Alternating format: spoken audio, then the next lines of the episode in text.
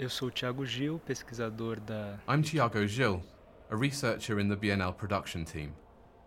One of the most complex pieces of research that I've faced in this 31st Bienal was from the artist Voluspa, whose installation works with declassified documents, documents which were secret but today are available to look at.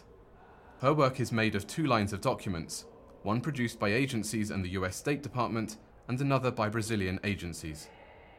Her idea was to form a cross with these two types of documents, with the military coup of 64 in the centre. So the documents that we see with the black stripes are mainly the documents produced by the CIA and the US State Department. They're documents that mention surveillance and the decisions made on actions taken by the American government in relation to Brazil. That was her interest for the research.